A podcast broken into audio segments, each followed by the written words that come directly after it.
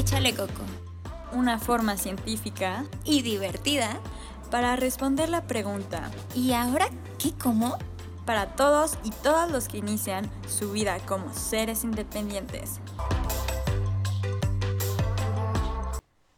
Hola, bienvenidos a Échale Coco. Yo soy Victoria y hoy vamos a hablar de cómo se hacen las etiquetas. Primero que nada hay que entender que cada país tiene su propia regulación. Eso significa que probablemente si tú exportas un producto tengas que cambiar la receta o adaptar la que ya tienes para que se pueda vender en todos los países. Un ejemplo es Coca-Cola. No sé si sabían, pero la Coca-Cola que podemos comprar aquí en México no es la misma que podemos comprar tal vez en Estados Unidos o cualquier lugar de Europa. Puesto que aquí en México es, las normas son un poco más flexibles y la Coca-Cola que está aquí es mucho más dulce. Entonces, cada país va a tener su propia regulación. Las organizaciones o instituciones más estrictas, hablando de regulación, son la FDA de Estados Unidos y la EFSA de Europa. La EFSA sobre todo no deja pasar muchas cosas que tienen que ver con colorantes, que la FDA sí. Entonces, también otra cosa que también puede pasar es que tu receta se tenga que adaptar a los gustos y costumbres de cada país. Por ejemplo, en nuestro país sí estamos acostumbrados, o la mayoría de la gente está acostumbrada a que en su casa a la hora de la comida haya Coca-Cola. Eso es lo que se bebe, ¿no? Y por ejemplo, las porciones estándar de Coca-Cola son mucho más grandes que las que podríamos encontrar en Europa, donde no hay tanto esta costumbre al consumo de refresco. Incluso también uno de los objetivos del nuevo etiquetado es cambiar estas costumbres por medio de cambiar la normativa, que es algo que hizo Chile y es en el que se basa nuestro nuevo etiquetado, que a partir de 2016 estuvo cambiando las etiquetas y que no no paró ahí, sino que también estuvo cambiando los límites, por ejemplo, para decir alta en calorías, al principio solo era cualquiera que tuviera más de 100 calorías por 100 mililitros pero ahora en la última, en la tercera etapa que ya llevan en Chile de estas reformas de, del etiquetado, alto en calorías es a partir de 70 calorías por 100 mililitros, o sea, de 100 a 70 se ha ido disminuyendo los límites. Y entonces, por ejemplo, juguitos de estos que se venden como para niños para llevarte la lonche, tuvieron que reformular su receta y en lugar de azúcar tuvieron que cambiar por edulcorantes no calóricos. Sin embargo, este tiene un pro y un contra. El pro tiene menos calorías, perfecto. El contra es que muchos de estos nuevos ingredientes o edulcorantes no se sabe muy bien cuál es las posibles consecuencias que pueda tener, sobre todo en población infantil. No hay mucha investigación respecto a eso.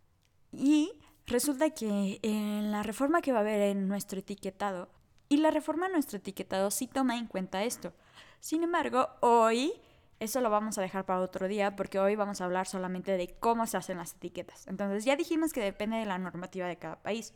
En el caso de México, la normativa dicta que se puede hacer con base en un software o con base en un estudio bromatológico. ¿El software qué es? Es un programa en donde ya vienen mm, cientos de bases de datos con estudios ya realizados de productos. Entonces, por ejemplo, si yo quiero saber cuál es el contenido eh, de nutrientes de una dona, pues busco dona y ya viene ahí alguna dona.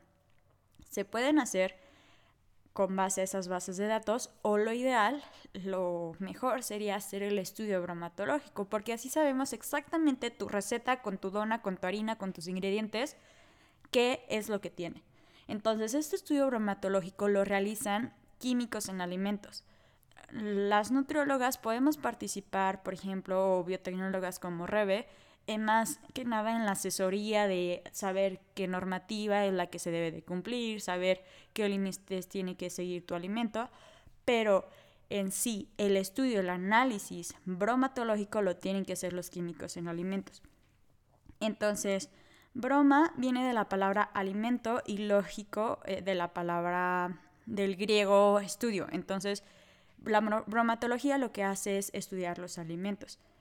Estos análisis químicos se basan en métodos oficiales como la AOAC, que es Association of Official Analytical Chemists. Entonces, el primer paso de todo es sacar la muestra. La muestra es un pedazo solamente de tu gran mm, receta. Vamos a seguir con el ejemplo de la dona. En lugar de tomar toda la dona, vamos a elegir solamente un pedacito que sea representativo del todo. Entonces a partir de ahí vamos a analizar diferentes cosas. La humedad, las cenizas, la proteína, los lípidos, la fibra y los carbohidratos. Entonces lo que voy a hacer ahorita es explicarles rápidamente esos, cada uno de estos, pero más que nada para qué sirven. Por ejemplo, la humedad. La humedad lo que nos ayuda es a saber cuál va a ser la estabilidad del producto, es decir, nos puede ayudar a saber qué empaque nos conviene, cómo me conviene a mí eh, almacenarlo y en qué condiciones. Y esto es muy fácil de sacar, solo se saca una muestra, se mete a un horno, lo que hace es que se pierda el agua y se saca. Entonces se pesa antes de meter al horno, después de sacar el horno y se resta la diferencia. ¿Por qué? Porque estamos este, asumiendo que todo lo que perdió fue puramente agua. Y luego está la parte de cenizas. Está muy interesante porque lo que se hace es literal quemar tu muestra por completo y lo único que quedan son cenizas. Y esas cenizas nos van a ayudar a saber qué minerales hay en ese alimento que tú estabas Em, estudiando, ¿no? Luego también está la parte de proteínas. Ahí lo que se hace es estudiar exactamente cuánto nitrógeno tiene tu muestra.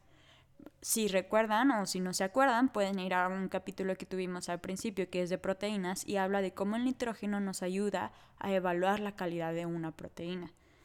Sin embargo, lo que pueda pasar y que Reben me platicó es que, por ejemplo, en su clase su maestra le, le comentó que durante un tiempo a las fórmulas lácteas, que son las leches estas para bebés en polvo, lo que hacían era ponerle nitrógeno aparte para que cuando tú lo analizaras saliera como, oh sí, tiene mucho nitrógeno, entonces significa que tiene una buena cantidad de proteína.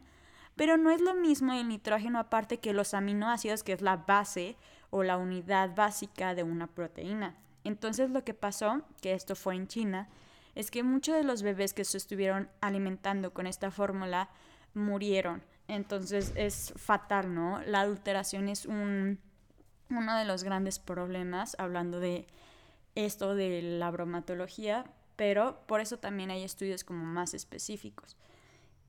Entonces también está la parte de los lípidos que si quieren saber, si quieren ir a echarle un ojo, eh, Rebe preparó una historia en la que ella está haciendo una extracción de lípidos, es decir, de grasas, en el laboratorio y esto lo pueden ver en el Instagram, en las historias destacadas. Entonces ella lo que hizo fue extraer los lípidos de su muestra y con eso ella puede saber cuánta grasa en total tiene su muestra, que en este caso ella estaba haciendo chocolates.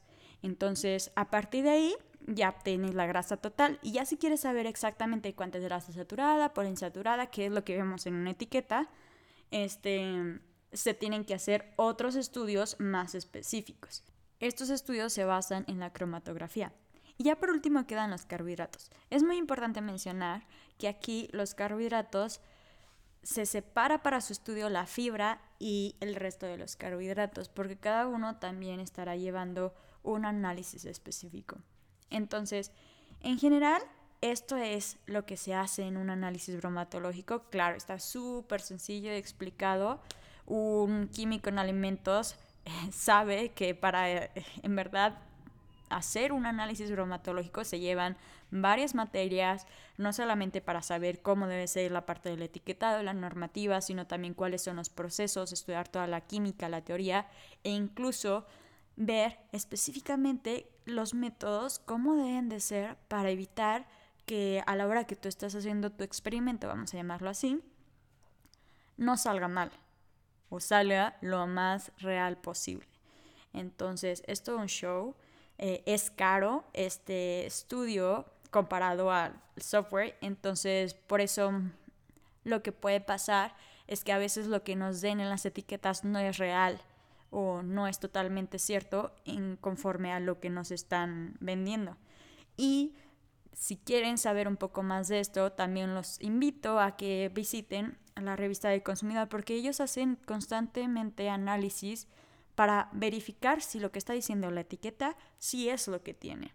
Este fue un brevísimo relato de cómo se hacen las etiquetas, pero yo les recomiendo que vayan a nuestro Facebook Échale Coco Podcast o a nuestro Instagram también, Échale Coco Podcast, en donde pueden encontrar, por ejemplo, estuvimos posteando, este, publicando qué etiquetas son las que más se utilizan alrededor del mundo y qué es lo que te dice cada una de las etiquetas. Y está interesante porque, por ejemplo, el Instituto Nacional de Salud Pública, para ayudar a dar la propuesta que hoy está a punto de em, aceptarse de la reforma a la norma del etiquetado 051, lo que hizo primero es hacer estudios en donde iba con diferentes personas de México y les preguntaba, oye, este etiquetado, y ya les enseñaba, no sé, por ejemplo, el que utilizan en, en Francia, que es por medio de letras A, B, C, D, y te dice, si le entiendes, no le entiendes, porque le entiendes. Y está súper curioso, porque por ejemplo, en ese de, el mismo ejemplo del de Francia,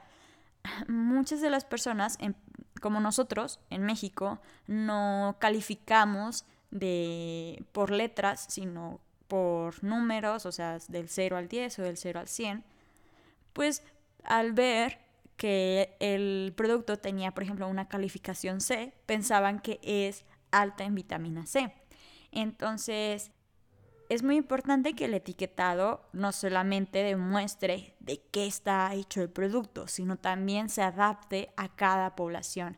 Y es parte del esfuerzo que han hecho organizaciones en nuestro país como Contrapeso, el Poder del Consumidor, UNICEF México, institutos de salud pública como el Instituto Nacional de Salud Pública, Instituto Nacional de Ciencias Médicas y Nutrición Salvador Subirán, etc. O sea, lo que quiero remarcar y que vamos a hablar más en el próximo podcast es de que la reforma al nuevo etiquetado está súper bien pensada.